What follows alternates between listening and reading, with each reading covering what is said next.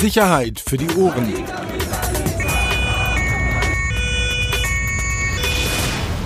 Der Podcast aus Berlin. Herzlich willkommen. Sicherheit für die Ohren. Hallo? Hallo. Nach langer, langer Pause. Ähm, ich habe ein bisschen Angst vor dem Raum, in dem wir hier sitzen.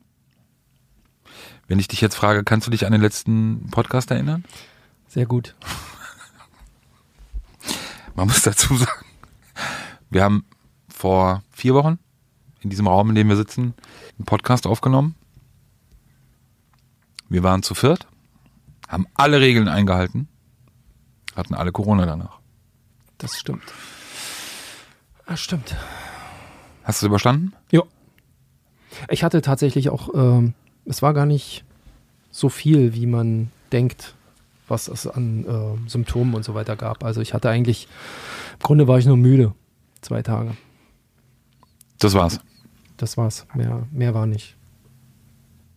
Schön, dass du fragst, wie es bei mir war. Warte mal, ich bin noch noch am Aussteuern hier. Mit So was hast du doch früher vor der Aufnahme Ja, gemacht. Du kannst ja jetzt nicht während der Aufnahme jetzt anfangen, hier rumzupegeln. Wel- Welches Mikro hast du denn? Zwei? Ja. Ja. So, ab dich hört man immer glasklar, weil ich Ja? mich, ja, aber ich, deine Knöpfe sind mir die wichtigsten. Da bin ich immer als Erster dran und, kümmere, Du bist der Mann. und, und kümmere mich, dass du wirklich den besten Sound von. Weißt du, du hast, bringst ja auch den Inhalt hier rein. Deswegen ist wichtig, dass man dich deutlich hört. Bei mir ist halt für die ein oder andere kluge Frage, ja, mein Gott, dafür reicht's. Ja, ich hatte Corona und äh, hatte zwei Tage zwei Tage Ausfallerscheinung, was die Müdigkeit angeht, war ungewöhnlich müde. Ich meine, bin, bin eigentlich sonst ja knackfit. Und dann hatte ich es aber. Und ich hätte eigentlich am dritten Tag schon wieder arbeiten gehen können.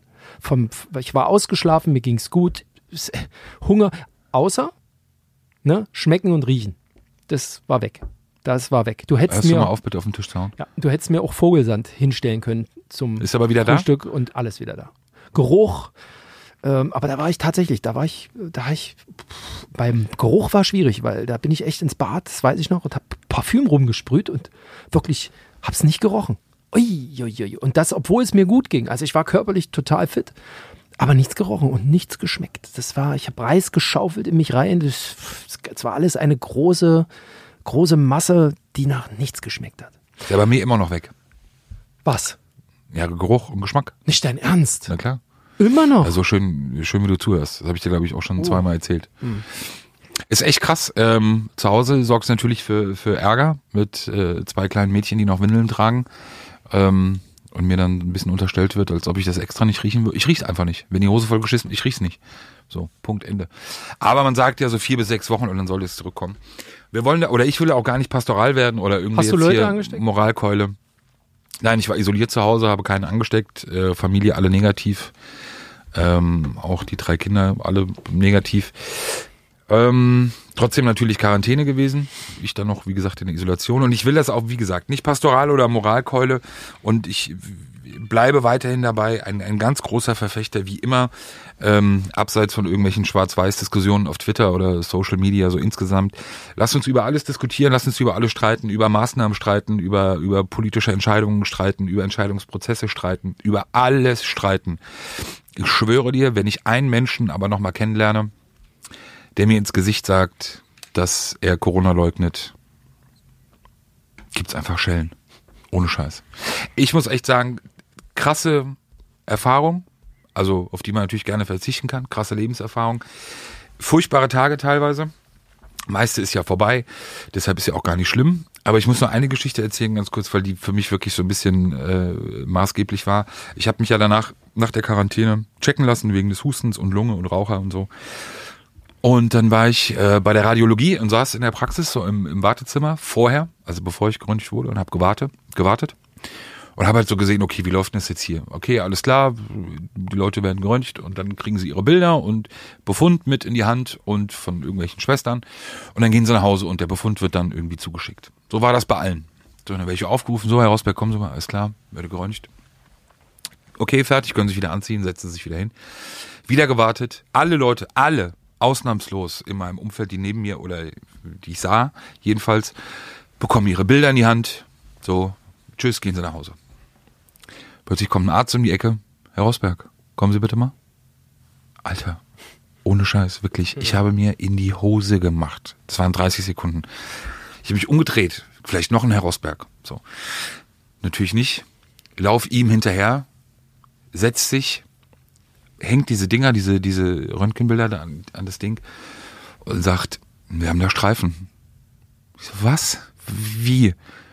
Und dann merkte er erst, wie offenbar, wie blass und wie, wie am Arsch ich war. Und sagt, ja, nee, machen Sie sich keine Sorgen und so. Ich habe es jetzt nur reingeholt, äh, um das irgendwie hier Ihnen auch aufzuzeigen und so. Das ist halt nach so einer Erkrankung völlig normal und die Streifen gehen auch wieder weg. Das müssen Sie jetzt einfach nur ein bisschen äh, kontrollieren und so. Alter Schwede, wirklich gefühlt wie, wie, noch sonst irgendwas. Ähm, aber nochmal, über alle streiten, jeder, der es abstreitet und vor mir steht, fängt eine. Das mit Ansage. Ich muss sagen, dass ich jeden Tag, ab Tag 1, als bekannt wurde, dass ich infiziert bin, jeden Tag sich ein Mitarbeiter des Gesundheitsamtes und ich tippe, ich habe nicht gefragt, weil ich den Typen auch nicht zu lange ins Gespräch verwickeln wollte, weil er hat zu tun, ein Bundeswehrtyp bei mir gemeldet hat und gefragt hat, wie es mir geht, ob man etwas für mich tun kann, ob ich alleine wohne, ob jemand einkaufen gehen soll und, und, und. Jeden Tag bis zum letzten Tag der äh, Quarantäne und dann gesagt, Herr Tilly, herzlichen Glückwunsch, ähm, ab Mitternacht dürfen Sie dann wieder vor die Haustür. Du lebst ja in einem anderen Bundesland, das kann man ja sagen, glaube ich, äh, als ich. So, ich lebe in Berlin.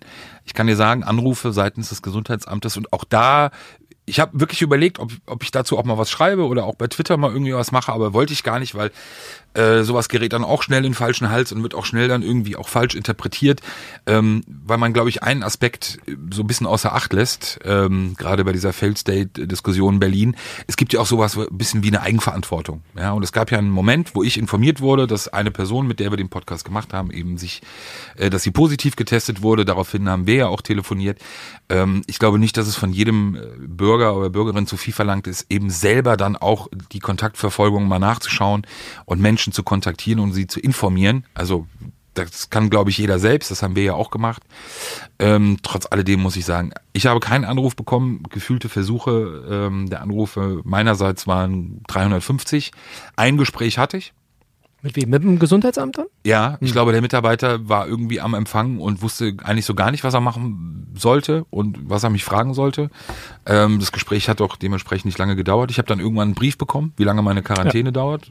Das Für den war's. Arbeitgeber, ne? Keinerlei Nachfrage, mit wem ich Kontakt hatte. Keinerlei auf, nicht aufgeschrieben, mit wem, weshalb, also Thema Nachverfolgung. 0,0. Ähm, aber auch da jetzt kein Bashing, so ist einfach klar der Situation geschuldet, wie sie eben auch in dem Moment ja war, der Überforderung, aber ähm, dementsprechend auch logisch, dass es einfach auch nicht funktioniert, also so wie es gemacht wurde. Und ähm, aber es ist schon, muss man sagen, schon außergewöhnlich. Also der Bogen war bei mir relativ schnell auch da, den ich auszufüllen hatte, mit wem ich Kontakt hatte. Und äh, da ich ja noch äh, im, in meiner Heimat war, in Magdeburg, und da leider jemand angesteckt hat, der wiederum jemanden angesteckt hat und so weiter, ähm, ging es tatsächlich länderübergreifend relativ fix, dass sich auch das Gesundheitsamt bei meinem Kumpel gemeldet hat, äh, beziehungsweise bei einer Bekannten und gesagt hat, hier, Sie hatten Kontakt mit Herrn Lier und jetzt, wie ist denn Ihr Testergebnis und gehen Sie mal und Sie müssen.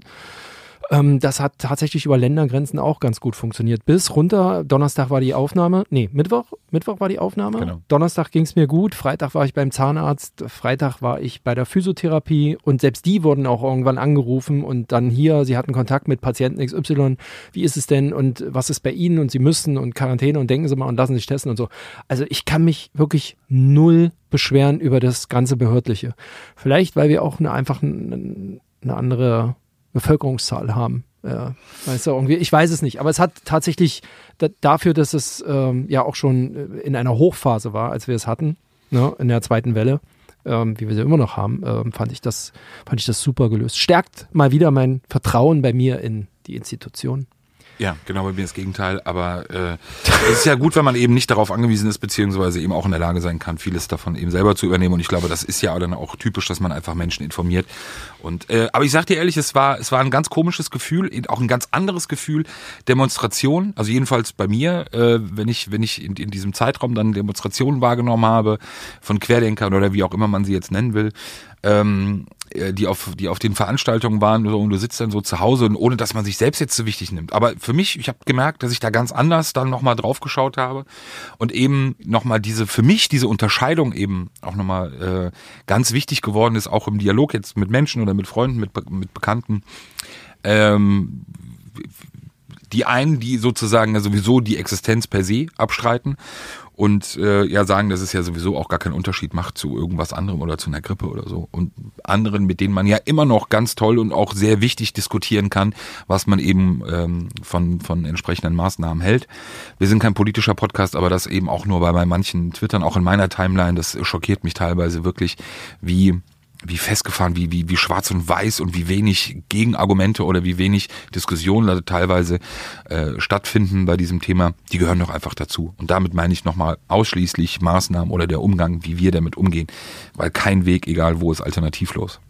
Äh, ähm, apropos Demonstration, ich war ja dann am vergangenen Mittwoch, dann am Brandenburger Tor und das ist, es, ganz ehrlich, das habe ich die letzten, eine, eine solche Situation, eine solche Eskalation während eines Protestes, während einer, Des äh, während einer Demo, habe ich echt die letzten drei, vier, fünf Jahre nicht erlebt. Ich glaube, du hast sogar getwittert, das zehn war, Jahre oder irgendwas. Nein, oder? ganz so war es jetzt nicht. Nee, so. da hatten wir, da vor zehn Jahren hatten wir ja noch 1. Mai äh, und, und, und äh, andere Demos, die waren schon auch gut. Also ich glaube 2013 war das letzte Mal der Wasserwerfer äh, im Einsatz, damals unter Herrn Knape noch. Direktion 6 war eine Neonazi-Demonstration. Erinnere ich mich noch ganz gut, äh, weil ich damals auch draußen war. Aber das, was jetzt hier war, das, das sind unvorstellbare Bilder gewesen. Wirklich. Ich habe sowas lange nicht so. Ich hatte richtig, ah, ich hatte richtig Pumpe. Ich weiß gar nicht, was letzte Aber vor Mal was so jetzt? Vor den Demonstranten? Die ganze, nein, diese ganze aufgeheizte Situation. Von wem aufgeheizt? Sei doch mal von, konkret. Was denn? Von, was heißt von beiden Seiten kann man nicht sagen, aber natürlich durch die Demonstranten. Weil diese, diese Mische nach wie vor, die da vor dem Brandenburger Tor stand, äh, wirklich aus, äh, auch haben wir schon tausendmal durchgekaut, aus Ökos, aus normalen äh, Leuten, äh, Mittelstand mit Selbstständige, ähm, tatsächlich Neonazis, ähm, Hools, äh, Leute, die sich überhaupt, Schüler, ähm, Farbige auch, also People of Color, also wirklich richtig Schwarze eben, ne, die dann auch mit in der ersten Reihe sich geprügelt haben mit der Polizei. Es war ein so ein konfuses Bild. Ähm, dazu dann der Wasserwerfer, natürlich nicht mit dem festen Strahl, aber mit, weiß nicht, wann man jemals auch diese Bilder, diese Optik, Brandenburger Tor, Reichstag, zwei Wasserwerfer, dieser Sprühregen, die Leute, die da standen mit einem Kreuz in der Hand, ähm, und gebetet haben. Ähm, dazu dann die Polizei komplett nass mit Pfefferspray dieses ganze Tobabu, da wird ein Klavier durch die erste Reihe geschoben, ähm, durch die erste Polizeireihe, da wird sich geprügelt, dann zurückgedrängt, dann kommen die Demonstranten, vorwiegend aus aus Sachsen und Schwarm, hatte ich so den Eindruck. Sachsen hat dann, einen Feiertag an dem genau, Tag. Genau, richtig. Und kommen nach vorne und beschimpfen die Polizisten. Und wie oft ich mittlerweile bei diesen Demos dieses Schämt euch gehört habe. Schämt euch. Schä könnt ihr euch denn gar nicht?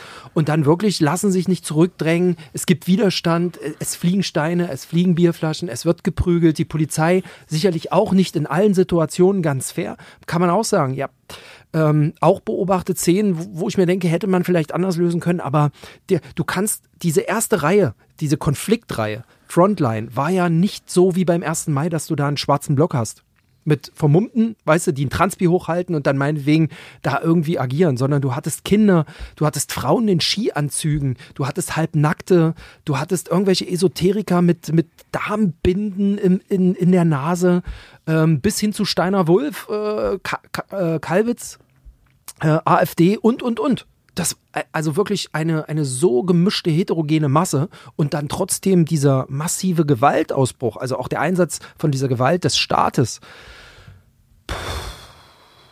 Und das natürlich an einem sehr symbolischen Ort, muss man auch dazu sagen. Die, ich sag ja, ja, die Optiken, das Brandenburger Tor im Hintergrund, dann die zwei Wasserwerfer, war wie 10.000, die waren so neu, die hatten noch nicht mal Lackspuren. Weißt du, politisch werden die sonst immer in der Kruppstraße vorgehalten. Die dürfen beim 1. Mai, die dürfen nicht mal rausfahren. Oder bei den letzten Rosa-Luxemburg-Demos. Die dürfen, die dürfen nicht mal rausfahren. Die, die können, weiß nicht, ob sie einen Motor anmachen, sind ja Dieselfahrzeuge, aber die stehen dann in der Kruppstraße und warten.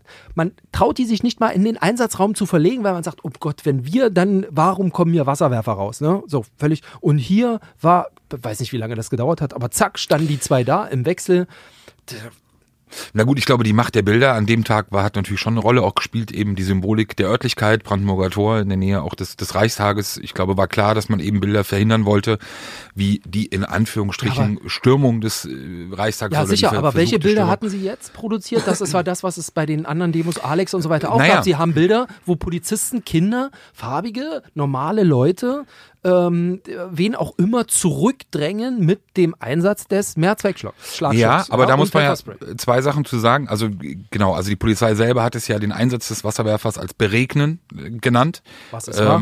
Genau, also eben nicht den, den Strahl direkt sozusagen in die Masse, Anders als bei Stuttgart 21, wer sich dran erinnert. Genau, und mit entsprechenden Verletzungen. Ich fand nochmal ganz wichtig, weil es auch da fand ich teilweise ein bisschen schockierend, auch wie, wie doch sehr schnell, auch bei Social Media, Twitter, Facebook, da wirklich auch der Einsatz des Wasserwerfers gefordert wurde. Also wie, wie wirklich teilweise auch maßlos. Gelobt. Ähm, ja, aber auch vorher schon direkt drauf und fast schon so eine Art Schadenfreude, Häme. Also da sollten wir alle nicht vergessen irgendwie, dass es, ähm, wo wir sind und, und, und auch die Kategorien nicht vergessen, egal gegen wen es geht.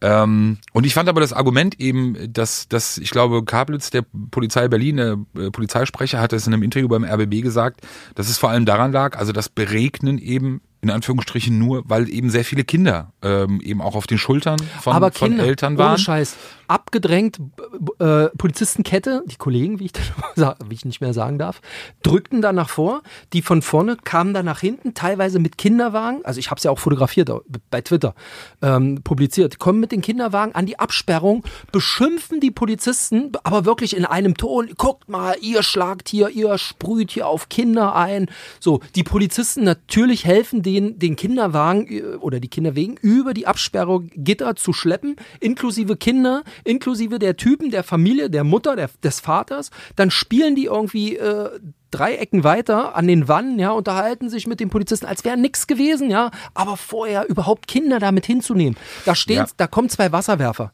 Und ich stehe da mit meinem dreijährigen Bengel und sage, "Hm, es könnte jetzt hier unangenehm werden. Wir hatten am Wochenende auch wieder so eine Demo. Da habe ich in permanent beim, beim Livestream von äh, was weiß ich wem, in permanent auch Kinder gesehen. Kleines Kind mit Helm fährt neben seiner Mutter. Dann hast du rechts und links Gegenprotest, die sich belappen, die, die auf, auf die Protestleute da wirklich mit Wörtern einprasseln lassen, wo ich mir denke, ey, und ich renne hier mit meinem Kind rum und muss dem hinterher erklären, warum ich an jeder Straßenecke beschimpft werde. Für, für, also warum nehme ich meine Kinder bei sowas mit? Ganz ehrlich, krieg ich nicht in meinen Kopf rein. Und dann noch zu sagen, ey Bulle, schäm dich, was du hier machst, guck dir das Gesicht meines Kindes an, das Kind völlig verängstigt und heult. Alter, der, der Krieg, da, das war auch so ein Grund für Puls, muss ich ganz ehrlich sagen. Das kriege ich auch nicht. Und das war auch nur für die Bilder. Merkt man, ich Kind- kenn ich sogar nicht. Doch, Das Kind so- hoch. So, so stand hier der Absperrung. Sieht das man ist ein das Podcast, jetzt die im Leute Podcast? sehen es nicht. so hochgehalten und sagt, seht ihr das Gesicht? Und das Kind war oben und hat geheult. So, was machst du da als Polizist? Ja, natürlich, komm rein, wir helfen dir. Und dann hinterher aber sagen, ey, die Bullen in Berlin, Schläger, Leugner, Söldner. Ja, also das, ich war ja nicht dabei, ich war ja nicht draußen, man hat es eben nur gesehen, gab ja auch bei den, bei den anderen Veranstaltungen, auch vorher schon in Berlin ja ähnliche Situationen, wo Kinder auf den Schultern waren und dann die Väter mit Polizisten diskutiert haben. Gab es ja dieses eine Video, als dann der Beamte den Vater geschubst hat. Also dann Kinder, ähm, klingt hart, aber es ist ja dann schon teilweise so, als, als fast schon Schutzschilde äh, benutzt werden oder, oder versucht wird äh, zu benutzen. Nicht nur verantwortungslos, sondern ähm, wirklich teilweise ekelhaft. Der Umgang der Polizei damit, ich glaube, an dem Tag war ja natürlich schon klar, du hast es bei den letzten Veranstaltungen immer mehr gemerkt, dass ja so diese Eigendynamik dann bei diesen Veranstaltungen äh, reinkam. Montag im Innenausschuss haben sie knallhart gesagt, wird hier alles geprüft. Also da, es wurde kein Einsatzmittel ausgeschlossen. Genau, so und ich glaube, das ist eben das auch, was, was dann so als Zeichen auch reingeht. Man wollte natürlich lange Zeit diese Bilder, und das ist keine Entschuldigung für die Polizei, sondern einfach nur eine Erklärung. Man wollte natürlich lange Zeit, gerade auf solchen Veranstaltungen, auch diese Bilder vermeiden, die es dann eben auch an diesem Mittwoch gab. Ähm, aber ich glaube, wir können uns darauf einstellen, dass bei allen weiteren Veranstaltungen, die auch in dieser Größenordnung da ist, eben auch aufgrund dieser Mischung, die mittlerweile auf diesen Veranstaltungen, und die hat sich dann eben nochmal auch verändert. Sie ist nicht gänzlich neu, aber sie hat sich eben dann doch auch nochmal teilweise massiv verändert in der Zahl auch der wirklich gewaltbereiten, der, der, der Neonazis. Ähm, Ja, aber ich habe auch äh, Demonstrationsteilnehmer erlebt, die auf Leute zugegangen sind mit, mit, mit äh, Kaiserreich-Fahnen und gesagt haben, Leute, hier auf der Veranstaltung, wir wollen keine Fahnen. Es, auch keine AfD, auch zu AfD-Leuten hingegangen sind und gesagt haben, hier nicht keine Plakate und so. Die sich natürlich halb totgelacht haben, wer bist du denn, ne? Ähm, aber ich sagte, eigentlich wollten wir hier nur protestieren, also nur in Anführungsstrichen Ja. protestieren, ohne, ohne diese Symbolik, weil das hilft sozusagen der anderen Seite. So war das Argument. Ähm, und das haben, wie gesagt, also allein beim sowjetischen Ehrenmal, alles, was da um den Neonazi Thomas Wolf rumhing, die haben das, das ein Geschütz angehoben, haben das in Richtung Reichstag ausgerichtet. Äh, der lief da mit so einer Armbinde rum. Äh, Ledermantel hat er immer an. Also ähm, es war nicht die überwiegende Mehrzahl, aber du hast sie natürlich in einzelnen Abschnitten sehr, sehr, sehr, sehr gut er erkannt. Und dann ähm, neben den Neonazis aus meiner Sicht dann eben dieses Publikum, was immer kommt, Hamburg, Dresden, äh, die Sportfreunde, die dann einfach ein bisschen Spaß haben wollen, egal um welches Thema es geht. Ja. Dann wäre auch die Frage von Thomas Berthold äh, beantwortet, der Ex-Nationalspieler, der bei einer Veranstaltung, am Rande einer Veranstaltung, ähm, ein Moderator fragte, oder er gefragt wurde, ja, was ist denn eigentlich mit den Fußballfans? Wo, wo sind die denn? Und ihr deutsches Kulturgut wird ihnen auch genommen und sie dürfen nicht mehr ins Stadion. Und Berthold darauf einfach nur, ich habe es ja bei Twitter geteilt, einfach nur fragt äh, oder sagt, ja, wo sind denn die Hooligans? Wo sind denn die Ultras? Sind die zu Hause oder auf dem Sofa oder so? Hier hast du die Antwort. Und das ist Spacken, äh, ganz ehrlich. Da muss man ehrlich sagen, bei dem ist, glaube ich, mittlerweile. Also, du weißt, ich, ich habe eine ganz hohe Bereitschaft, mit Menschen immer zu diskutieren und auch wirklich, egal, ähm, egal um was es geht, erstmal. Und auch da bin ich auch teilweise auch anderer Meinung, was, was die Gruppierung auf diesen Veranstaltungen angeht, weil es eben noch, Kollege Dinge hat das auch auf diesem Mittwoch bezogen von der Morgenpost sehr schön beschrieben. Es gibt auf diesen Veranstaltungen auch immer noch Menschen, mit denen man natürlich ins Gespräch kommen kann und auch das versuchen muss. Und ich glaube, das muss auch immer unser Ziel auch bleiben, dass wir das tun. Ähm, ich weiß, das sehen manche anders, ähm, ist mir egal. Ich halte das für, für extrem wichtig, um gerade auch immer ähm, diese Tür eben auch offen zu halten und eben nicht noch dazu beizutragen, Menschen vielleicht noch mehr irgendwo hin. Oder äh, zumindest selbst rauszufahren, um sich überhaupt von solchen Sachen selbst Das erstmal, ja das kommt ja schon erstmal oft Aber das- dazu, dass viele gar nicht sich das wirklich nur noch via äh, äh, Internet ansehen und gar nicht selbst vor Ort sind, was immer noch mal etwas anderes. Deswegen, ich war auch froh, unser, unsere Chefs waren ja auch da, kam ja mittlerweile dann auch raus. Ähm, ich finde es wichtig, tatsächlich sich von, vor- also da, für mich war es sowieso, ich hatte ehrlich gesagt immer ein bisschen Schiss, gerade wegen Corona, muss ich dir ehrlich sagen, mich da irgend, in irgendeiner Weise anzustecken. Aber da ich das jetzt irgendwie, Wie, du hattest doch Corona. ja, dann durch hatte, Ach so, vorher. vorher Ach so. und dann durch hatte. Und dann dachte ich mir, jetzt kannst du diese Proteste dann doch nochmal. Glaubst du eigentlich, dass du dich nochmal anstecken kannst? Also ich will es ganz ehrlich, ich will es nicht drauf ankommen lassen. Okay. Also ich habe keinen, ich trage auch meinen Nasen-Mundschutz und renne hier auch genauso rum wie vor Corona, vor meiner Corona-Erkrankung. Ich möchte es einfach nicht nochmal. Ich habe keinen Bock nochmal 14 Tage zu Hause äh, und den Müll vor die Tür stellen zu müssen in Handschuhen, dass irgendjemand mitnimmt. Nee. Aber es war ja viel los. So, das wir haben äh, so, darum gab es auch keinen Podcast, weil es einfach zu viel war. Punkt. Nicht nur zu viel, sondern also ich war wirklich äh, lange raus, ist einfach so, äh, unabhängig von der Quarantäne, hätte es auch gar nicht äh, gar nicht geschafft. Dann ist eben sehr viel passiert. Dann muss man ja so langsam den Weg zurückfinden. Ich bei meinem Projekt, was ich so nebenbei mache, wo ich ein bisschen was aufholen musste an, an Zeit. Äh, du. Ähm, so, und jetzt haben wir es mal wieder. Wir hatten es ja schon mal am Wochenende überlegt. Dann haben wir ein bisschen Ärger bekommen wieder. Dann haben wir gesagt, nee, komm, lassen wir. Lieber. Machen wir nicht. Ähm, Hier mit der Aufnahmeleitung. ja, also warten wir noch mal ein paar Tage. Jetzt können wir es ja auch machen, ohne, ohne nochmal Ärger zu kriegen vielleicht. Genau, wir kommen langsam wieder rein. Ich will noch mal eine Sache sagen, die mich extrem gefreut hat. Es gab ja wirklich sehr viele Nachrichten. Danke an alle, ähm, die gefragt haben oder sich gewünscht haben ähm, äh, aus der Community, äh, wann geht's weiter und kommt irgendwie eine Folge. Und ich, ich muss dir echt sagen, weißt du, was mich daran am meisten... Leg dein Handy doch mal weg, Mann. Kann man nicht mal hier in Ruhe wirklich... Das ist so abgelenkt. Nee. Weißt du, was mich, was, was mich daran extrem gefreut hat? Diese Unterschiedlichkeit. Aus welchen Richtungen welche Leute geschrieben haben und wirklich aus, aus welchen unterschiedlichen Richtungen das kam, hat mich extrem gefreut ähm, und zeigt einfach ähm, alles gegen die Bubble. Finde ich wichtig, finde ich super. Hat mich echt, äh, hat mich echt sehr, sehr gefreut. Ähm, Glückwunsch. Ja, und wir haben ja äh, gerade so Themen dann auch, ich will nicht sagen verpasst, weil wir haben ja dann auch vom Sofa trotzdem ein bisschen mitgearbeitet. Tschetschen gegen die Remos, die Remos und das grüne Gewölbe. Ich musste teilweise wirklich lachen, weil jetzt kein Schulterklopfen, aber halt so, weißt du, so gerade so Sachen, äh, die wir ja auch schon immer mal hier angeteased hatten und, und angedeutet hatten, dass wir dann gerade da nicht drüber sprechen konnten. Aber Alles. ähm, Äh, Ganz ehrlich, das war ja nur mal zum Hören. Also es ging los mit den Auseinandersetzungen. Können wir ja vielleicht gleich nochmal kurz ins Detail gehen zwischen Remos Tschetschen. Dann der Friedensgipfel. So, dann kam die Remo-Ratze.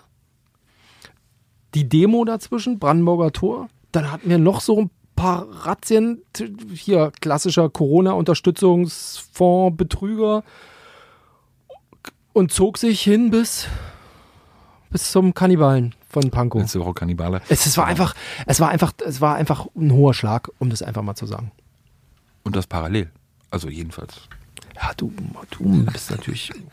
Du bist, Ich kann dazu nichts sagen. Ich werde auch, ich werde auch inhaltlich nichts dazu sagen, wie der Prozess läuft zwischen, ähm, zwischen gegen Arafat Abu Shaka und seine Brüder und äh, der dem- Bundesrepublik und, Deutschland. und dem Neben Nebenkläger Bushido.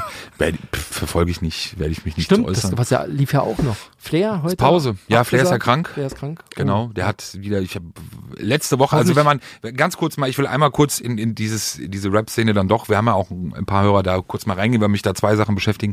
Ähm, es ist immer wieder abenteuerlich, wie wie wie wie Flair wirklich in jedem Interview die Leute irgendwie aufs Neue äh, belügt oder ihnen was vorgaukelt. Krass fand ich am letzten Sonntag, ganz ehrlich, Sonntag ist so ein Abend, ganz so 19 Uhr schaue ich gerne Football, NFL, mega, freue ich mich drauf. 19 Uhr das erste Spiel, 22.25 Uhr das zweite, gerne auch Red Zone. Aber diesen Sonntag, wirklich. Um 19 Uhr beginnt in Stream Bushido Animus.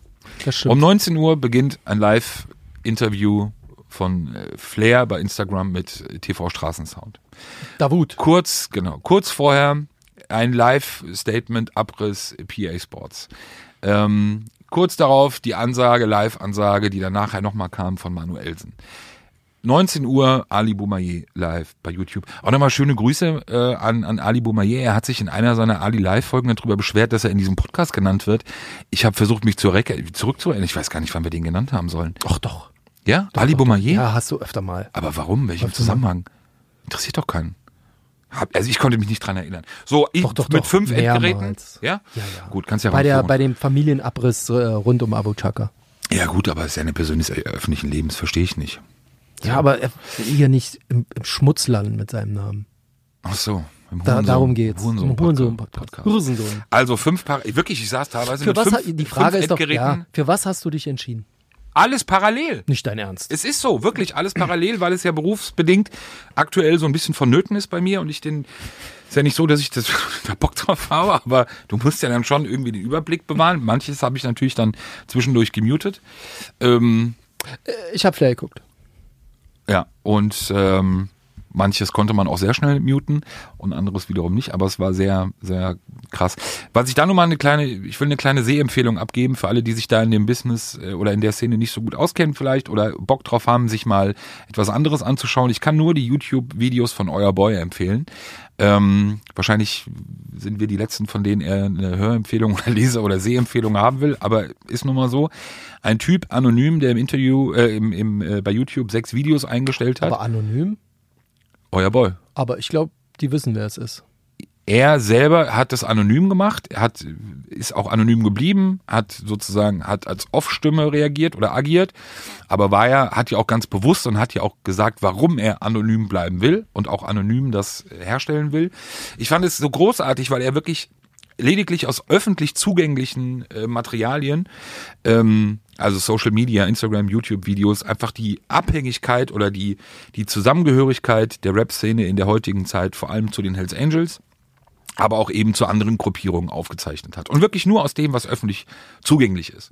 Zum Beispiel mit einem Sifo-Podcast. Auch mit einem SIFO-Podcast, der kurz erwähnt wurde, ähm, aber ist ja Lachs, darum geht's ja nicht, sondern insgesamt diese Abhängigkeit. Und toll fand ich die Zahlen. Dieses Ding hat wirklich ein, hat gute Abrufe gehabt.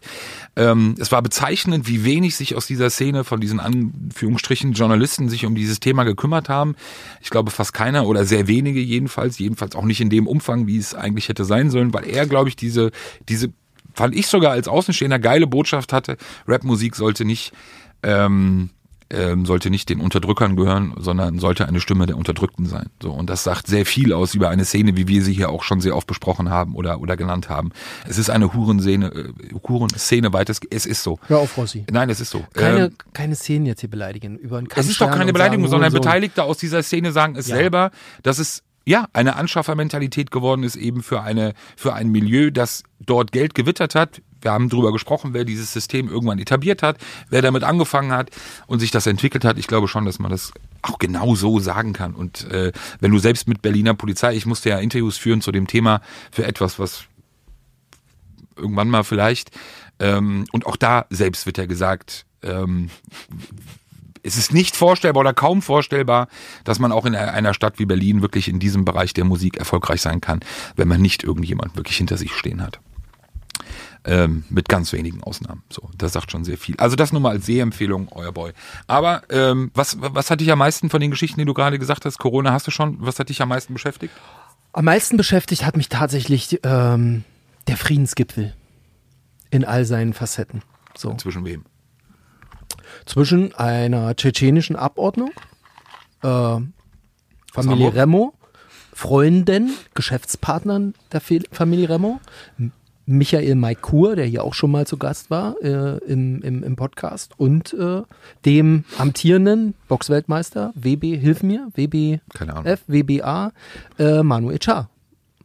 Mahmoud Shah, genau. Mahmoud Omairat Char, um Genau. das deutlich zu sagen. Kurz die Genese, ich mache schnell den, schnell den Erklärbär. Es begann alles an einem Samstagabend, glaube ich, war Moment, Samstagabend. am, wir hatten am Wochenende genau, äh, nee, machen wir ein bisschen noch einen Schritt vorher. Wir hatten uns hier schon mal öfter unterhalten über die beginnenden ähm, Auseinandersetzungen rund um das Gesundbrunnen-Center in Berlin. Ein Einkaufszentrum, ähm, schon immer auch drumherum guter Kriminalitätsspot, Hells Angels, Hells Angels Gebiet. Wedding.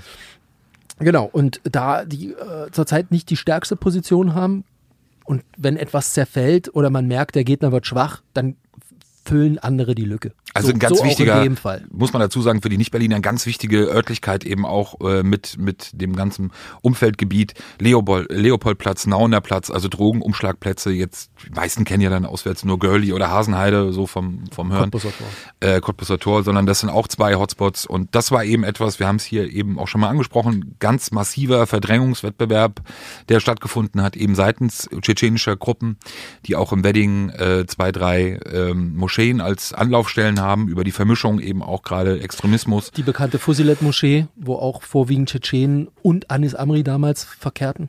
Genau, die nochmal in einem anderen Gebiet war, also in Moabit war, aber eben auch mittlerweile genau die Hauptanlaufpunkte, alle da oben auch in dieser Gegend sind, also Wedding, Reinickendorf, Gesundbrunnencenter, ähm, die Hells Angels, die Rot-Weißen, auch wenn sie es immer bestreiten, oder jedenfalls Leute, die den Podcast hören und danach schreiben, das stimmt ja alles gar nicht, doch, es stimmt, ähm, die vertrieben oder beziehungsweise größtenteils wirklich verdrängt wurden eben von tschetschenischen Gruppierungen, gab es auch einige Auseinandersetzungen, jetzt mittlerweile vor wenigen Monaten, auch die ähnlich aussahen wie die zwischen den ähm, Tschetschenen und den Ramos am, äh, an diesem Samstagabend in der Wildenbruchstraße. Gab es auch massive Verletzte, die nicht mit der Polizei kooperiert haben, damals bei den Auseinandersetzungen Hells Angels und Tschetschenen. Genau. Und dieses Gebiet, das muss man schon sagen, das, da haben sie sich schon in kürzester Zeit wirklich breit gemacht. Ähm, wichtig ist auch nochmal von Anfang an, dass, dass, dass wir das auch hier immer versuchen ja auch zu differenzieren, auch innerhalb dieser tschetschenischen Gruppierung, die im OK-Bereich oder im Milieu tätig sind, gibt es auch unterschiedliche Gruppen. Da gibt es vor allem zwei Gruppierungen, die eine Rolle spielen. Ähm, das ist ja auch immer dann sozusagen nicht immer nur dann alle zusammen und alle eine und das wird dann eben auch bei der Frage des Friedensgipfels nochmal eine Rolle spielen gleich, weil dieser Friedensgipfel eben, glaube ich, den Namen eigentlich so gar nicht wert war, ähm, weil es nach unseren Infos eben nochmal einen zweiten Friedensgipfel gab, über den keiner berichtet hat. Jedenfalls nicht bei Instagram und auch nicht Herr Char. Aber dann, genau, begann es ja an einem Samstagabend, Genau. äh, die Auseinandersetzung der Wildenbruchstraße. Warum Wildenbruchstraße? Da ist ein Kiosk. Äh, Den Kiosk kenne ich sehr gut, weil ich über diesen Kiosk schon mal geschrieben habe. Und zwar im Zuge. Was denn? Ja, das passt zu dir. Ich bin halt Lokaljournalist. Ja, Hast du ein Problem? über den Kiosk Hast du ein. Problem oder was? Geh weiter. ähm, Wildenbruchstraße gibt es einen Kiosk, der gehört einem, ja, Entschuldigung, ich klopfe hier mal auf den Tisch, ähm, der gehört einem, äh, einem polnischen Mitbürger. Und vor diesem Kiosk standen Bänke und auf diesen Bänken gab es mal einen Vorfall gleich nach Etablierung hier in Berlin des sogenannten Landesantidiskriminierungsgesetzes. Da geht es kurz gemacht darum, wenn sich jemand von der Polizei diskriminiert fühlt, kann er sagen, hier, ich bin aufgrund meiner Rasse, meiner Hautfarbe, Ethnie, Religion, Sexualität oder was auch immer ähm, äh, diskriminiert worden, kann, kann sich beschweren und dann gibt es halt Ärger. So, und da war das das erste Mal, dass ein, ähm, ich hätte beinahe gesagt, Abschnittsbevollmächtigter, aber ein, ein, ein Kollege, ähm, ja, was, ein Journalist oder was, Kollege? Nein, ein, ein, ich darf ja nicht mehr Ja, was? Ein Polizist. oh Gott. Na und?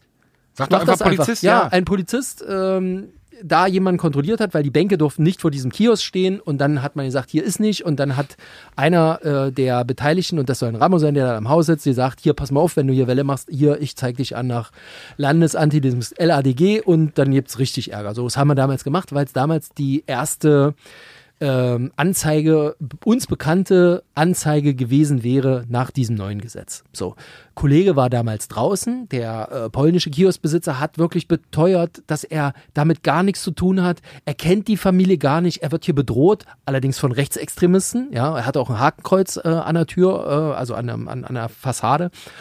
Und er hat gesagt, ich habe mit denen gar nichts zu tun, die wohnen halt wahrscheinlich hier irgendwo, die haben den Stress gehabt, ich, mein Kiosk ist sauber. So. Und dann plötzlich tauchten abends dann auf Twitter diese Videos auf. Nämlich von einer Attacke auf diesen Kiosk, wo man sieht, mehrere Menschen mit allerlei Zeug in der Hand, ähm, die sich halt auf dem Rückzug befinden. Leute liegen auf dem Boden, äh, da nimmt irgendjemand Schlagwerkzeuge auf und wenn man dann recherchiert hat, kam halt relativ fix raus, dieser Laden ist angegriffen worden von mutmaßlich Tschetschenen. Nicht mutmaßlich, sondern von, Von Tschetschen. Tschetschenen, ich bin halt immer noch so auf der Ja, aber in dem Fall ist ja, sind ja einige Personen Seite. festgestellt ja, worden. So, angegriffen, so, da ordentlich alles äh, äh, kurz und klein geschlagen, Leute verletzt, abgehauen. Äh, auf beiden Seiten aber auch Verletzungen. So, und dann dachte ich, naja, gut, ne, gibt's halt da irgendwie Probleme. Ne? Ich meine, das ist jetzt Neukölln, ist ja auch ein bisschen weiter weg als Wedding, ja. Aber offensichtlich war es ja bei den Tschetschenen als erste Anlaufadresse bekannt, wo man gezielt Remus erwischt, oder? Korrigier mich. Also ich fahre doch da nicht, muss man jetzt ich fahr wieder doch nicht los. Ich fahre doch nicht los. Es sind ja auch Leute aus anderen, äh, aus anderen Städten auch un- unter den Tschetschenen. Du hattest ja die gewesen. Info Magdeburg, genau, weil ich hatte noch Potsdam. die Info aus, äh, nicht Potsdam, Dresden. Potsdam war waren auch. auch welche da. Genau. Äh, und auch da dasselbe, was natürlich für die tschetschenische Gruppierung gilt, gilt natürlich für die Familie Ramo. Ramo. Ähm, auch da gibt es ja unterschiedliche Gruppierungen und wir reden jetzt immer nur von denen, die im Bereich der OK, der organisierten Kriminalität tätig sind. Ja, also das immer noch mal ganz klar auch deutlich Richtig, zur es gibt Erklärung. ganz, ganz viele, die hier ganz unauffällig seit Jahren hier wohnen. So, und wenn wir das in dem Kontext eben machen, gibt es aber auch in dem kriminellen Bereich ähm, unterschiedliche Gruppierungen, unterschiedliche Interessen, unterschiedliche Geschäftsfelder äh, und trotz Familienzugehörigkeit ähm, natürlich auch unterschiedliche ähm, Geschäftspartner beziehungsweise ja Geschäftsfelder, sagen wir mal, in denen man vorwiegend aktiv ist. So und dieser Kiosk gilt eben als ein Symbol äh, oder als ein symbolischer Ort für eine bestimmte Gruppierung der Familie Ramo.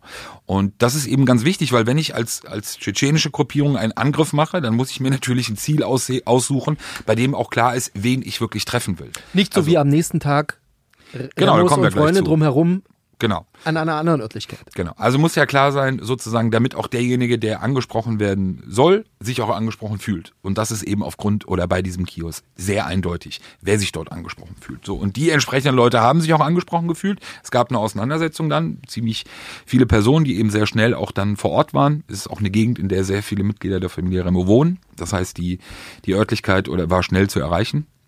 Und es gab dann eben auch an dem Abend bereits äh, zahlreiche Verletzte, auch, auch Schwerverletzte. Es gab Videos, die wir nicht gezeigt haben, die auch wirklich teilweise massive Kopfverletzungen gezeigt haben. Also es war schon heftig. So, das Problem für uns ist ja immer so ein bisschen Wochenende, boah, okay, wen erreichst Samstag, du, mit genau. wem kann man Was kriegst telefonieren, raus? Genau. was kriegst du raus, sowohl auf, und das gehört dazu, äh, finde ich ganz normal, auf beiden Seiten. Natürlich versuchst du deine Quellen im Milieu irgendwie zu erreichen. Du versuchst natürlich aber auch Versuch, äh, Stimmen aus der Behörde zu bekommen. Was ist da los? Für was könnte das stehen? Was könnten die Hintergründe sein? Aber es war eben schon klar, okay, das ist so ein symbolischer Akt. Und wir reden eben von zwei Gruppierungen, die beide extrem gewaltbereit sind oder sein können. Und ähm, das kann sich schnell hochjatzen.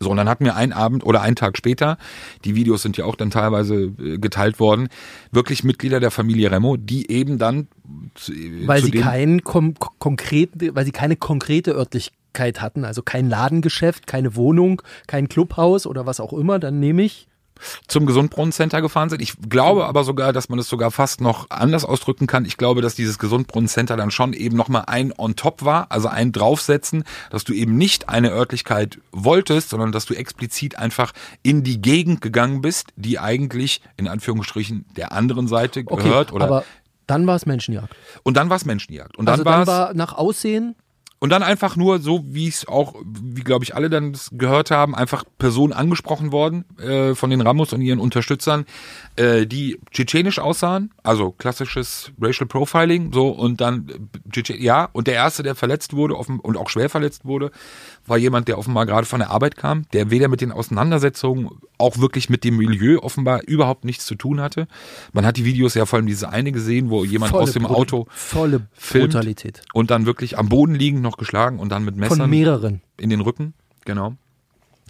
Und ähm, ja, das war schon heftig so. Und da war auch, denke ich, dann klar, also für Leute, die sich halt so ein bisschen, wie Kollege Heise sagen würde, mit äh, Rotlicht, Blaulicht Kollege äh, Heise von Spiegel TV. von Spiegel TV äh, ausdrücken würde, war klar, okay, alles klar. Also das lodert. Das, das, das sind ja immer so Sachen, wenn du das so Außenstehenden erzählst und es gibt ja auch viele selbsternannte Clan-Experten, ich möchte jetzt manche nicht Bananen nehmen, wie ich glaube ich ausfällig werden würde, ähm, die dann, die, die ja immer von irgendwelchen Hochschreibereien und von irgendwelchen Zuspitzungen und Übertreibungen reden und so. Und ich sage dir, deshalb ist diese ganze Geschichte für mich so in der Symbolik wichtig gewesen, auch nach außen hin, dass die Leute wirklich mal verstehen und auch mal kapieren, über was wir hier wirklich sprechen. Nochmal, es gibt ganz viele OK-Bereiche und es gibt nicht nur Clans und es gibt nicht nur Tschetschenen, es gibt ganz, ganz viele Bereiche. Aber das ist eben ein Bereich, wo es nicht um nicht verzollten äh, Tabak geht oder um irgendwelche ähm, komischen Läden oder um irgendwelche kleinen Hauereien oder Schlägereien. Nein, und das wird sich ja gleich noch bei dem sogenannten Friedensgipfel hat sich das ja gezeigt, um einen Bereich, bei dem es nicht nur um OK, sondern bei dem eben auch Mord und Totschlag nicht nur in Kauf genommen wird, sondern auch legitimiert und gerechtfertigt wird. Grüße an der Stelle nochmal an Steiger und wir freuen uns auf den Podcast. Absolut. Und auf, ich habe absolut, das meine ich ernst. Ich freue mich Ja, wirklich ich darauf. Ähm, und es gehört ja auch dazu, ähm, dass das aus allen Richtungen eben auch auch ähm, auch berichtet wird beziehungsweise auch gezeigt wird. Aber das auch da wieder wie bei allem dieses Schwarz-Weiß geht mir so auf den Sack, geht mir so auf den Senkel, dass man eben nicht in der Lage ist, auch zu differenzieren und zu sagen, ja, das ist ein Problem und auch ein massives Problem, auch mit allen Ausführungen und mit allen Tiefen, die dieses Problem hat. Und trotzdem gibt es auch andere Probleme. Und trotzdem, aber warum muss es immer in diesem ganz vereinfachten Schwarz-Weiß-Muster stattfinden? Kotzt mich an. Also, wir hatten die Auseinandersetzung am Sonntag. Ne? Am Am, Sonntag am Gesundbrunnen-Center? Wir hatten den Überfall am Samstag. Am Montag müssen ja dann bestimmte Leute bestimmte Hebel in, in Gang gesetzt haben, weil dann ja am Dienstag Morgen. verkü verkündet wurde, man trifft sich. Genau, also was wir noch hatten, das war klar, bereits am Sonntag setzte das ein, äh, Unterstützungskräfte, so muss man das ja wirklich auch da sagen in dem Jargon, ähm, seitens der Tschetschenen, die aus ganz Europa äh, angereist waren, beziehungsweise in der Anreise waren, ähm, oder auch äh, nur ihre, ihre Zusicherung ähm, dass abgegeben hatten. An der Stelle mal ein kurzer Verweis ähm, äh, tatsächlich auf die Kollegen von Spiegel, eine Kollegin offenbar von Spiegel TV, die ähm, vor wenigen Monaten die Randale in Lyon ge gecovert hat, als es auch da Auseinandersetzungen zwischen Tschetschenen und lokalen Einwanderern gab. Auch hier ähm, Kriminalität und wie das eskalierte. Also da sind Leute äh, gefilmt worden, die wirklich, da brauchtest du drei Leute, um die Waffe, um die Waffe zu schleppen. Also das war schon nochmal eine ganz andere Stufe. Also das ist eine absolute Sehempfehlung. Und ganz ehrlich, ich hänge mich sonst nicht aus dem Fenster, aber ich glaube, das hätte uns in Berlin auch drohen können. Punkt. Ja klar, also nochmal, wir waren, sicher. also wir waren ja Wir schon, waren auf wir waren schon Weg sehr weit und äh, es ist eben, ähm, das muss man auch sagen, das, das zeigt sich dann wieder. Ich glaube, wenn die personelle Stärke nochmal auch eine andere gewesen wäre, ohne die, ohne das Nötigsein von Anreisen aus Ausland oder auch Inland, was ja auch in Corona-Zeiten gar nicht so einfach ist und gar nicht so unproblematisch ist wie vielleicht noch vor einem Jahr, dann hätte das auch an dem Sonntag oder auch an dem Montag nochmal eine viel schnellere Dynamik haben können. Ähm, man muss dazu sagen, auch mittlerweile, ja, Berlin ist ein Hotspot, äh, gerade was tschetschenische Gruppierungen angeht. Aber, und das hat eben auch diese, dieser Friedensgipfel dann gezeigt, der am Montagabend stattgefunden hat, ähm, Hamburg ist eben auch vor allem die Stadt, in der die Vertreter angereist kamen, die dann für die Tschetschenen sozusagen gesprochen haben. Ähm, das heißt, Berlin ist da jetzt noch nicht die Nummer eins, so, also was eben auch diese, ähm, die, die Größe angeht. Und, aber da gebe ich dir völlig recht so. Aber man muss halt natürlich vorsichtig sein, weil damit fängt man ja eigentlich schon fast an, das, was an dem Montagabend äh, passiert ist, dann doch im Nachhinein für gut zu heißen.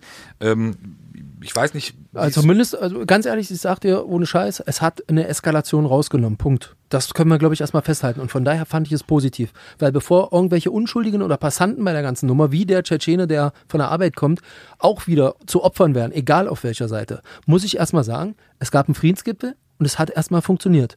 Es hat erstmal die Luft rausgenommen. Wir können gleich noch über die negativen Aspekte bei der ganzen Nummer reden, aber offensichtlich hat ja irgendetwas geklappt. Und bis heute haben wir keine uns bekannte größere Auseinandersetzung mehr gehabt. Muss man auch einmal sagen. Von daher hat es in dem Sinne erstmal funktioniert. Ja, Moment, aber ich habe das vorhin schon angedeutet. Die Frage ist eben zu stellen, ob es aufgrund dieses Friedensgipfels keine Eskalation gab oder, oder aufgrund einer weiteren okay. Veranstaltung beziehungsweise Zusammentreffens ähm, zwischen anderen Personen. Lass uns nochmal chronologisch bleiben. Also, und irgendjemand muss ja Herrn Schaar angerufen haben mit der Bitte zu vermitteln.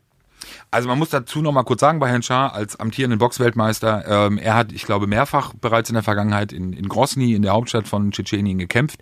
Er selber hat auch in mehreren Interviews sein enges Verhältnis zu dem, zu dem Staatspräsidenten Kadyrov äh, unter, unter Beweis gestellt oder beziehungsweise äh, damit auch ein Stück weit geprahlt, auch mit dem Umfeld äh, des, des Staatspräsidenten und auch in sehr vielen Fotos und dass er eine eben sehr große Nähe äh, zu der tschetschenischen Community hat. Ähm, wir können das vielleicht so hingehen aufziehen, dass am, am, ich glaube, mit den Tagen kriegen wir irgendwas durcheinander, aber ist im Endeffekt jetzt auch egal. Am Dienstagmorgen war es ja so, dass bei Instagram äh, auf dem Kanal von Mahmoud Shah, glaube ich, zuerst dann Fotos und Videos zu sehen war, die im ersten Post gar nicht eindeutig waren. Also man hat gewisse Leute da drauf gesehen, wenn man sich mit der Szene ähm, auskennt in Berlin, hat man schon gemerkt, okay, alles klar, mindestens ein Mitglied der Familie Ramo und Freunde, die auch dem OK-Bereich zugerechnet werden. Und auf der anderen Seite, ich habe sie nicht erkannt, Personen, die aber eben aufgrund ihres Äußeren äh, tschetschenisch aussahen, beziehungsweise offenbar tschetschenischer Herkunft sind. Äh, ich habe das aufgrund des, des Postes der, oder des Textes. Es gab keinen Kommentar in dem Sinne dazu. Also hier, also das stand jetzt nicht drunter, hier treffen wir genau. uns, um Frieden zu schließen, sondern es stand, lass mich raten, eine Sure auf Arabisch. Ich weiß es nicht. Es also war ja im Endeffekt ja auch das, der Glaube sozusagen, der uns ja zusammenführt oder der Quell unseres genau, Lebens ist, ist der also Islam. Der Islam und der für unsere beider Gruppen und für unsere beider Familien steht und äh, der uns auch am Ende zusammenführen soll. So, also Herr Char hat offenbar ähm, daran teilgehabt. Ich möchte seine Rolle hier nicht überhöhen, weil ich glaube, dass diese Rolle ähm, von ihm selbst überhöht wurde, die er eingenommen hat. Ähm, das ist aber nur meine Meinung. Äh, jedenfalls hat es dazu geführt, dass es dann in der Keitstraße in Berlin-Schöneberg gefühlt zwei und nee, nicht gefühlt, sondern nee, einmal über die Straße. Rüber. Einmal über die Straße ist man bei der Mordkommission ähm, in den Räumlichkeiten einer Baufirma eben dann eine, ein, ein Gipfel stattgefunden hat, eben mit Vertretern. Moment, ganz kurz. Einmal noch zurück. Herr Schar hat den Herrn Kur vorher informiert. Das ist ja ein nicht ganz unwesentlicher Nebenstrang, inwieweit die Polizei von dieser ganzen Nummer wusste äh, weil der Vorwurf war ja auch, hier finden Friedensverhandlungen statt zwischen verfeindeten Clanmitgliedern und die Polizei guckt zu. Jetzt muss man sagen, Herr Char hat offensichtlich, als er wusste, er wird eingesetzt als Friedensbotschafter, ähm, Herrn Kur angerufen, weil Michael Kur kennen wir, hatten wir auch schon hier im Podcast. Sicherheitsunternehmer. Sicherheitsunternehmen, Security-Bereich, ziemlich bekannt, ist in der einen oder anderen Talkshow auch. Ähm, der äh, aus seiner Sicht sehr, sehr gute Kontakte zur Polizei hat so sagt Herr Char sich das. Und Michael Kur wiederum bei einem ihm bekannten Mac-Chef, kann man das Beamten. sagen? Beamten angerufen hat, äh, nicht angerufen hat, sondern per WhatsApp eine Sprachnachricht äh, geschickt hat. Ähm, inhaltlich, ähm, hallo, pass auf, hier wird etwas stattfinden, die reisen alle an und die treffen sich zum Gipfel und das war's. Daraufhin hat er aber nie eine Antwort bekommen oder er weiß eben auch nicht, er sagt, der Beamte wüsste ja dann mit der Info umzugehen und danach zu agieren, was er damit anfangen soll. Nämlich, dass er ausschwärmt und guckt, was passiert hier in, in der Stadt. Ja, wobei, also ich wollte es anders erzählen jetzt gerade, aber gut, äh, wenn wir es so machen. was? Ja, Also, natürlich hat die Polizei auch ohne die Aussage von Herrn Schaar davon Kenntnis gehabt, dass etwas passiert und dass Personen auf der Anreise sind. Also zum Glück Ohne die Aussage ja, von Herrn Kur. Ja von Herrn Schaar an Herrn Kur Ja. und dann von Herrn Kur an Genau. die Polizei. So. Das heißt, die Polizei hat die Information, hat teilweise Informationen schon vorher gehabt. Das Problem an der an dem Weg war, dass sowohl Herr Kur als auch Herr Schaar aus meiner Sicht die Öffentlichkeit ein Stück weit getäuscht haben, weil sie den Eindruck in ihren Äußerungen ähm, für mich erweckt haben, dass das Ganze in, in Kooperation, in Zusammenarbeit ein mit Stück der weit Polizei auch stattfindet. mit der das war ja auch Polizei. einer der Kommentare. Das war tatsächlich das, was für mich lesbar war. Ähm, äh, das, glaube ich, war in dem ersten Posting von Herrn Schaar aus diesem Friedensgipfel die, die letzten drei Zeilen, wo drin stand, und das alles in Absprache äh, mit der Polizei, die von meinem Freund und dann wurde Michael Kur getaggt, äh, informiert wurde. Genau. So, ne? Und So. das war inhaltlich. Und natürlich ähm, ist das etwas anderes, als es in der Realität war. Also die Polizei hat eben dann die Ankünfte der Personen teilweise aus Hamburg, teilweise aus anderen Städten in Berlin ähm, mitbekommen, hat das auch durch Observationskräfte begleitet, äh, teilweise hat auch dieses Treffen oder war in der Nähe dieses Treffens in der Kaltstraße, das dann nachts stattgefunden hat, um sozusagen den Frieden herbei äh, zu, zu beschwören ähm, auch mitbekommen. Das Problem war, auch da gab es natürlich Kritik. So, warum macht die Polizei nichts? Warum greift die Polizei nicht ein? Ganz schmaler Grad. Ähm, was hätte man machen können? Was hätte man machen sollen? Im Rahmen Infektionsschutzgesetz, mhm. Rahmen der Gefahrenabwehr, ja, okay. Also Man hätte sie alle einmal überprüfen können. Man hätte sie alle einmal überprüfen können. Die Frage wäre jetzt natürlich schon gewesen, dann auch, also auf welcher Grundlage, natürlich ASOC. Also es wäre ASOC? mit Sicherheit Ja, okay, etwas, es wäre mit Sicherheit etwas möglich gewesen. Jedenfalls hat dieses Treffen dann stattgefunden, ohne polizeiliche Maßnahmen, die in dieser Nacht nicht stattgefunden haben. Ähm, Aber ist das nicht auch schon ein Zeichen, dass man sagt, komm, lass sie erstmal machen? naja, ganz Lass kurz. sie machen? Ganz also kurz. in, ist- in nee, Treffen nee, von auf. führenden Hells Angels wären sie doch reingegangen. Nein, pass auf, man muss kurz, finde ich, zwei Sachen einfach mal ganz klar sagen, ähm, die einfach hier anders waren als in der Vergangenheit. Und das versuchen wir ja teilweise mit, mit manchmal haben wir ja so ein bisschen so Wissen, wo wir irgendwie dann auch mal wirklich so diesen Blick in, in diese andere Welt dann irgendwie zulassen können. Was hier stattgefunden hat, passiert in einer Stadt wie Berlin oder wie Hamburg, passiert nicht in der Größenordnung, aber passiert an sich, ich würde mal sagen, 50 Mal die Woche. Irgendein wirklicher Friedensrichter oder eine anerkannte Persönlichkeit in den da existierenden Parallelgesellschaften führen Verhandlungen durch, wo es entweder um Blutgeld geht, wo es um die Wiederherstellung von Ehre geht, wo es um kaputte Geschäfte geht, wo um was auch immer, wo es um Streitigkeiten zwischen Familien geht. Das bekommt die Öffentlichkeit nicht mit. Warum bekommt, bekommt die Öffentlichkeit nicht mit? Weil die Öffentlichkeit es nicht mitbekommen soll. Die Polizei, glaube ich, wird in dem Fall nicht davon ausgegangen sein, sage ich dir, dass Herr Char das zu so einem eigenen PR-Film im Nachgang macht. Kann ich mir nicht vorstellen. Weil auch die Beteiligten, die dabei waren, sollte man nicht vergessen, die auch alle auf diesen Videos zu sehen waren, Verlinkt. äh, verlinkt, ähm, die sich selber als, als Friedensstifter dann sozusagen selbst äh, etabliert und positioniert haben, haben sich selbst in eine Öffentlichkeit und ein, in, ein, ähm, in ein Licht gebracht, das sie, glaube ich, gar nicht wollen. Dass sie sowohl medial nicht wollen, als auch seitens der Behörden. Nee, nee, nee. Und ich glaube, die, ganz kurz, lass, lass mich kurz den Punkt zu Ende führen, bitte. Ähm, ich gehe 100% davon aus, dass die Polizei nicht davon ausgegangen ist, dass man es öffentlich macht und vor allem nicht auf solch eine Art, weil der Einzige, der sich daraus wirklich etwas auch medial versprochen hat, ist Manuel Schar. Es ist für ihn als selbsternannten äh, Friedensrichter, ist es natürlich in, in der Szene ein Riesengame, zu sagen, ich bringe eine so einflussreiche Familie wie die, wie die Ramos in Berlin und meine tschetschenischen Freunde an einen Tisch und wir beenden etwas. Das ist für ihn natürlich in Eigen-PR unbezahlbar. Aber das Problem ist, äh, das Ergebnis wird genau das Gegenteil bringen. Bin ich mir 100% sicher. Es, ist, es läuft halt allem wieder, was man über Mafia weiß. Ich glaube, es gibt doch kein Verbrechersyndikat in dieser Welt, das sich tatsächlich publizistisch so weit aus der Das ist ja das, was ich meine. Du, vom, du, vom Balkon es, es hängt. findet ständig statt, aber du bekommst es nicht mit. Es findet ständig statt. Und da muss man mal unterm Strich sagen, das ist ja nicht das erste Mal, aber wir haben das oft in arabischen Clans, dass, dass sie es doch wirklich zeigen müssen. Absolut. Wir, wir, ich meine, wie viele Leuten folgen wir, wo wir das tagtäglich sehen in den Instagram Stories? Ein kurzes Beispiel. Mein, mein, mein Auto, mein Haus, meine Frauen, äh, meine Freunde, mein Bart, äh, meine Oberarme. Also wie oft sehe ich das? Hier mein Geld, guck mal, ich bin jetzt wieder auf Ibiza, ich bin hier und das sind ja wirklich, das ist ja wirklich ein Schaulaufen. Sie können nicht, sie können offensichtlich nicht anders und zurückhaltend sein wie so ein alter Mafia-Pate, der wirklich fünf Jahre lieber auf dem Land in einem Schuppen wohnt, irgendwo sein Geld vergraben hat und immer wieder was draufpackt und denkt, naja, wenn ich hier raus bin in 20 Jahren, mache ich mir ein schönes Leben. Aber hier ist ja gleich das schöne Leben und ich muss es nach außen zeigen. Und das wird so oft so vielen zum Verhängnis. Absolut. Ein aktuelles Beispiel. Auf die Geschichte werden wir in den nächsten Wochen, wenn wir uns hier nochmal zusammenfinden, mit Sicherheit nochmal eingehen, weil sie echt völlig absurd ist. Es gab vor ein paar Wochen in, äh, ich glaube in Frohnau war das, bei einer Bank, äh, Schließfächer, die aufgebrochen wurden, leergeräumt wurden. Ja, wo die Täter über die Stadtautobahn abgehauen sind, über abgehauen sind und dann ähm, in Reinickendorf, glaube ich, äh, in der Ollenhauer Straße angehalten, festgehalten, überprüft wurden, auch vorläufig festgenommen wurden, sind mittlerweile alle wieder aus der Haft entlassen. Ähm, das heißt, das, was ich jetzt sage, ist diesen Personen auch bekannt. Wenn du dir die Liste der Namen angeschaut hast, die unter den Tatverdächtigen ist, findest du, ich will jetzt nicht die genaue Zahl sagen, aber du findest einige Personen, die gar nicht mal so unerfolgreich im deutschen Hip-Hop-Geschäft unterwegs sind. Und wenn du dann noch auf ihre Social-Media-Kanäle gehst, kannst du wirklich deinen Augen teilweise gar nicht trauen, wie sehr sie auch noch damit kokettieren. Sie kokettieren natürlich nicht direkt mit dieser Tat. So blöd sind sie auch nicht. Aber sie müssen immer wieder in die Öffentlichkeit tragen, dass sie möglicherweise irgendwas gemacht haben oder irgendwo dran beteiligt waren.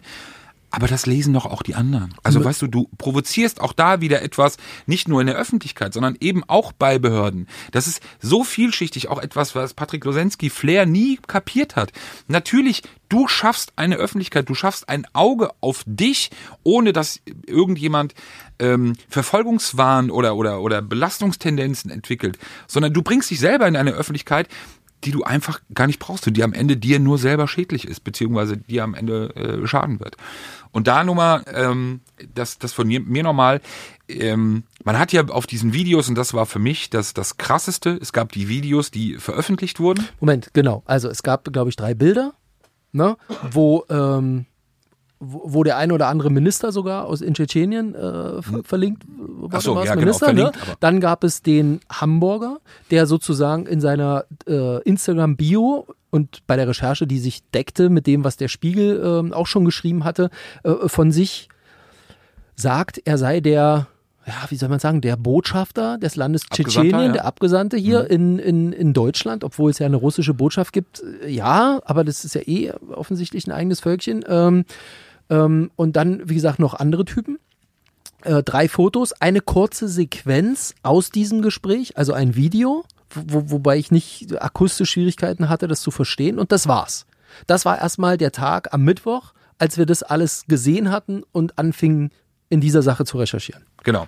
Ich weiß nicht mehr, wie viel dann später, wie viele Stunden oder wenn, dann waren es wenige Tage. Ich war da noch Und Corona. auch hier kommt diese, ich habe die dicksten Eier-Mentalität, kommt wieder raus. Ja, klar.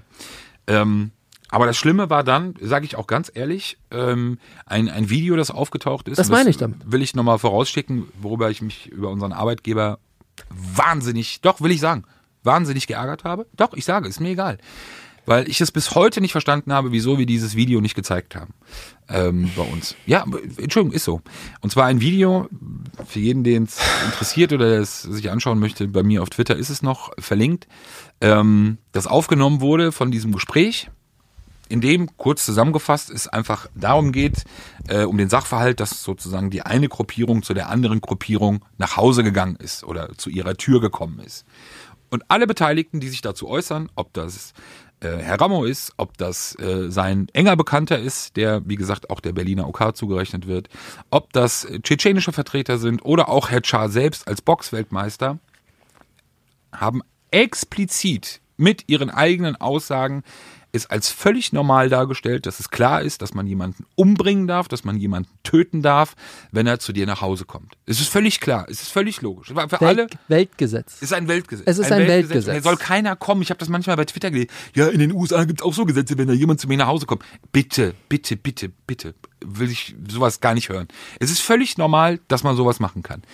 Ähm, und dieses Video ist für mich, sag ich dir ehrlich, als jemand, der in dieser Szene eben auch schon ein paar Jahre recherchiert, ist äh, ein Stück Zeitgeschichte. Es ist ein Stück Genau, Zeitgeschichte. dass überhaupt aufgenommen wurde, dass jemand überhaupt aus diesem Kreis ein Video gemacht hat und hat laufen lassen. Nein, ganz kurz. Also das das, ist- ist, das ist normal, das gehört dazu, weil es natürlich wie immer ähm, Nee. das nee, warte doch mal, es ist- Kann nicht normal sein Doch, in, ein, ist in solchen ein- es ist normal, weil es natürlich einfach Vertrauens sagen wir mal andersrum, vertrauensbildende Maßnahmen waren im Vorfeld nicht möglich. Du machst so eine Aufnahme natürlich auch, um dich als eine Seite abzusichern. Das Problem ist, was du meinst, was dann einsetzt ab einem gewissen Punkt ist, dass es nicht so ist, wie man sich es vorstellt oder vielleicht aus einem, aus einem schlechten Film. Da sitzt jemand, der nimmt es auf, um es aufgenommen zu haben für sich, behält es, schließt es weg und es taucht nie wieder auf. Nein, was passiert heute? Da nimmt es jemand auf und kann wahrscheinlich die Füße nicht stillhalten oder noch nicht mal zwei Minuten abwarten und dann verteilt es sich und zwar in großer Menge. Und vor allem, weil es ja, sage ich mal, explizit in Richtung Tschetschenen ging.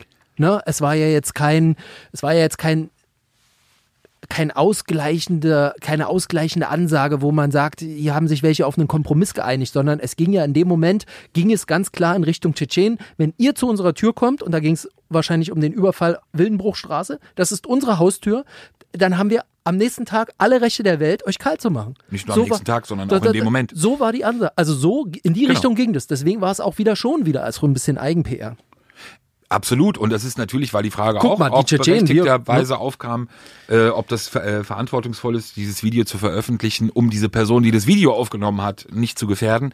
Dazu kann ich nur sagen, äh, der Kreis derer, die dieses Video mittlerweile erhalten haben, ist so groß, dass natürlich selbst die Beteiligten wussten, bevor es veröffentlicht wurde, dass es dieses Video gibt und dass dieses Video im Umlauf ist. Ähm, und wie gesagt, das war auch nicht ungewollt, dass dieses Video aufgenommen wurde, was die Veröffentlichung angeht. Es ist natürlich ein genaues Gegenteil. Wir haben uns dagegen entschieden, ähm, ich will es kurz nur aufgreifen, ähm, dieses Video bei uns zu veröffentlichen, ähm, aus, aus juristischen Gründen. Ich, wie gesagt, ich kann es nicht nachvollziehen, weil es für mich ähm, im Bereich der organisierten Kriminalität einen Einblick gewährt hat, egal wie kurz er war, aber einen Einblick gewährt hat, den man sonst A nie bekommt ähm, und der eben diametral dem entgegensteht, was sozusagen die Protagonisten gewollt nach außen gebracht haben. Und das, finde ich, ist unsere Aufgabe und ist, muss auch das Ziel einer jeden Berichterstattung sein, wenn es diese Zweifel oder wenn es diese, diese Nachfragen ähm, äh, auch gibt. Ähm, das eine ist das, was nach außen verlautbart ist, Menschen, die stolz auf sich sind, dass sie Krieg verhindert haben und auf der anderen Seite eben in ihren privaten, Anführungsstrichen privaten Gespräche Mord und Totschlag legitimieren. Deshalb für mich ähm, auf diesen auf diesen Bereich bezogen, auf den OK-Bereich bezogen, absolutes Dokument der Zeitgeschichte und deshalb aus meiner Sicht schade, dass wir es nicht in diese Öffentlichkeit oder auch in die breite Öffentlichkeit gebracht haben. Dafür sind meine oder auch dein, na gut, du bist ja schon fast Influencer, bei meinem recht überschaubaren Kanal funktioniert das nicht. Nur noch mal kurz dazu, der interne Ärger äh, oder Hintergrund dessen, wir können da ja auch nur von, äh, Polizei hat dazu öffentlich ja nie was gesagt, was die möglichen Doch. Hintergründe waren. Ach so, nee, aber sie haben sich dazu geäußert, inwieweit denn sie überhaupt bei der ganzen Nummer involviert waren und äh, haben ganz klar mir gegenüber in einem wirklich langen Statement festgestellt, wir wussten von dem Treffen, wir waren da, aber die einzige Kontaktaufnahme, die es gab mit Herrn Schaar, war, dass er sich davor oder danach dieser Friedensverhandlung gegenüber einem eingesetzten Beamten sinngemäß geäußert haben will, soll ganz schön viel Polizei hier. Das war der einzige Kontakt. Genau. Möglichen Hintergründe, ähm, was die Beteiligten auch angeht, die vor allem aber an dem Abend äh, der Friedensgespräche nicht vor Ort waren. Es geht da um andere Personen.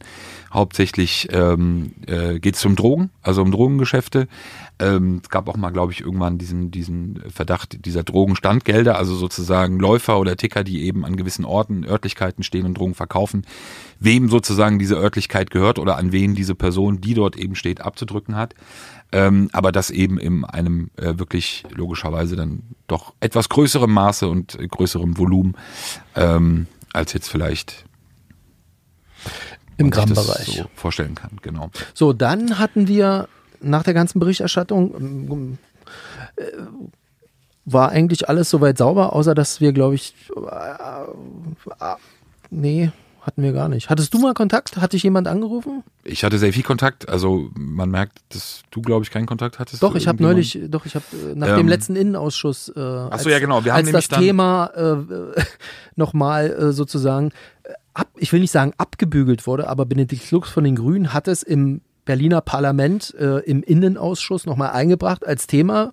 wie die Polizei äh, sich dazu verhält. Und Frau Slowik hat ganz klar gesagt, das ist ja ganz nett da mit dem äh, Friedensvertrag, aber wir glauben nicht, dass der hält. Wir glauben, das wird weiterhin eskalieren.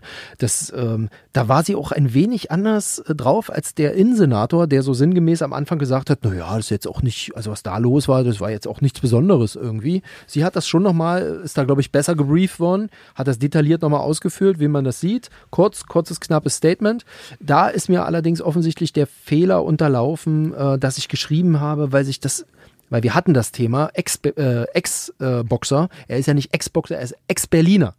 Genau. So, und darauf. Ja. ja. ja, ist so. Er, ist ja, lebt ja jetzt in Köln. So, und äh, daraufhin hat sich das Management, das hatte ich dir gar nicht erzählt, hat sich das Management nochmal bei mir gemeldet, sagt, danke, für, also. Sag mal, hast du irgendwie, du erzählst was, du hast keine Nachwirkung von Corona, bist du irgendwie besoffen oder und was? was denn? Wer hat denn mit dem Management gesprochen? Ja, du. Aber Ja. ich habe ja noch separat nochmal was bekommen. Ja, aber da haben wir doch längst drüber Nein, geredet. haben wir gar nicht. Ach, wirklich. Oh, und dann habe ich es korrigiert und dann sagen wir, ob man mit der Bitte noch, da, danke für die schnelle Korrektur, aber könnten Sie vielleicht noch amtierender Weltboxen, Ja, genau. Weltmeister im Boxen in der, was weiß ich, Klasse. Warte mal. Nein. Ja, wobei das ist ja Sorry. absurd und das ist ja völlig unsouverän. Wenn man etwas Falsches schreibt, sollte man es korrigieren. Habe ich du, doch. Man, man merkt, Ich man, habe, nee, was denn jetzt? auf, nee, was, was? Ich habe korrigiert Ex-Berliner auf Ex-Boxer auf Ex-Berliner. Und? Mehr? Soll ich jetzt noch amtierender irgendwas wir haben am? Anfang Nein. auch falsch geschrieben und haben geschrieben, dass er Ex-Boxer ist. So, Ja. bitte. Man merkt so ein bisschen, du bist echt aus der Übung. Du bringst ein bisschen nicht nur die Unruhe rein, sondern durchbrichst auch Alter. die Chronologie, Komm, weil wir haben So, sehr gehe- wohl Ich gehe wirklich. Mach doch. Ich Recht guck schnell. Ich gucke ins Handy, mach mal deinen Monolog weiter. darüber berichtet, dass es eben Zweifel gab, nicht nur innerhalb der Behörde, sondern auch innerhalb des Milieus, wie nachhaltig dieser Friedensgipfel wirklich ist. So, unseren Infos nach hat es wenige Tage nach diesem Treffen ein, ein weiteres Treffen gegeben und dort trafen Nein, nein, nein. die, bitte, dort trafen die Personen miteinander zusammen, die in den Konflikt wirklich persönlich involviert waren, ähm, die sich darüber ausgesprochen haben, weil sie von der öffentlichen Darstellung dieses Friedensgipfel enttäuscht waren und sauer waren und ihn so auch intern nicht mittragen wollten. Äh, Und daraufhin gab es in den Tagen danach noch sehr viele Gespräche innerhalb dieser beiden Gruppierungen auch, weil beide das Gefühl hatten, dass sich andere Personen eingemischt haben, die eigentlich damit nichts zu tun hatten. Du hast Corona-Lücken. Kannst du dich nämlich dran erinnern, in der, wo war das, in der Gerichtsstraße, wo dann die Personen auf der Fahrbahn waren und dann da nicht weggehen wollten? Das haben wir vergessen in der Chronologie. Hast du noch was? Nee, sag mal, übergehst du das jetzt? Jetzt muss man das ganze Thema, dass das nicht die, offensichtlich die Leute, die da protestiert haben, nicht die Tschetschenen sind, die mit am Tisch saßen. Ja, das habe ich doch gerade Ja, gesagt. aber den Vorfall hast du gar nicht erwähnt. Bei dem Vorfall. Entschuldigung, das war ein ganz kurz, Seitenaufmacher mit deinem Namen drüber im Blatt. Das kann nicht sein. Ja, na sicher. Wir hatten ja auch Fotos davon. Ja, aber nochmal, das kann gar nicht sein, weil diese Geschichte mit dem Vorfall, mit den Personen vor dem, was war das Amtsgericht in Wedding? Ja, ja, Bis heute völlig unklar ist, ob der Fall überhaupt was damit zu tun hat. Naja, Ähm, und besitzen 20 Tschetschenen plötzlich in der Polizeikontrolle fest hintereinander und wir hatten vorher einen Friedensgipfel zwischen Tschetschenen und Remus. Klar, können irgend, irgendwas kann da passiert sein. du hast doch eben gerade davon geredet, dass es eine Gegend ist, in der eh sehr viele Tschetschenen leben. Ja, Also weil da war ja der Stand, dass das entweder eine andere Generation ist, die da protestiert, weil sie nicht mit, diesen Fri mit dem Ergebnis der Friedensverhandlungen Richtig. einverstanden ist, oder eben eine andere regionale Truppe, nämlich die eigentlichen Berliner, die nicht sich repräsentiert, repräsentiert fühlten durch die Hamburger, die da offensichtlich bei den Verhandlungen mit dabei saßen. Äh, Ist doch alles schon gesagt worden hier. Ja, gut, dann doppelt. Du weißt ja, wir machen ja Radio. So, noch was? Jetzt, ich- jetzt habe ich keine Lust mehr. Ich jetzt, muss los. Ja, 1753, jetzt habe ich wirklich keine Lust mehr. Ich muss drehen jetzt. Reden wir heute also nur über diesen, über diesen wir haben Friedensreich, ne? Genau, wir haben lange bei, bei Grünen Gewölbe definitiv nochmal über die Polizeipannen, die nicht nur ein, zwei waren, sondern ich glaube im Endeffekt viel mehr waren. Ähm, Oh ja. man muss einfach immer nur sagen, wie, wie provinziell manchmal Ermittlungsarbeit abläuft und es dann doch auch da nur um dicke Eier und Eier haben geht. Und wer den längsten hat, äh, Auch da, Hauptsache, absolut, um einen ja. Ermittlungserfolg irgendwie vorweisen zu können. Und das am Ende auch dazu führen kann, dass zwei Personen weiter flüchtig sind, aber dazu beim nächsten Mal mehr. Kannibale können wir lassen, juckt mich nicht mehr. Ähm, aber gibt noch ein paar andere Themen, glaube ich. Machen wir sehr gerne. So, eine Minute, äh, eine Stunde sieben. Ähm, da glaube ich, sind wir auch noch dafür, dass wir so lange nicht live waren, ähm, gut in der Zeit. Bleibt gesund, bisschen durcheinander, wir Ja, müssen erstmal wieder wer- reinkommen. Wir wer- hatten ja auch lange Pause. werdet gesund. Bleib gesund. Patrick, an der Stelle, was auch immer es ist, ich wünsche ich wünsch es Immer keinem. gute Besserung. Ich Jedem. Menschen gute Besserung. Ähm, ja, und dann hören wir uns beim nächsten Mal. Peter, danke, dass du dir Zeit genommen hast ja, und gerne. reingekommen bist neben deinem Hauptjob hier und äh, auch an deiner Kritik. Ich freue mich ja darüber. Ja. Tut mir auch mal gut, ja, hier mal den Kopf gewaschen zu bekommen. Ähm, bis zum nächsten Mal. Danke fürs Zuhören. Ciao, ciao.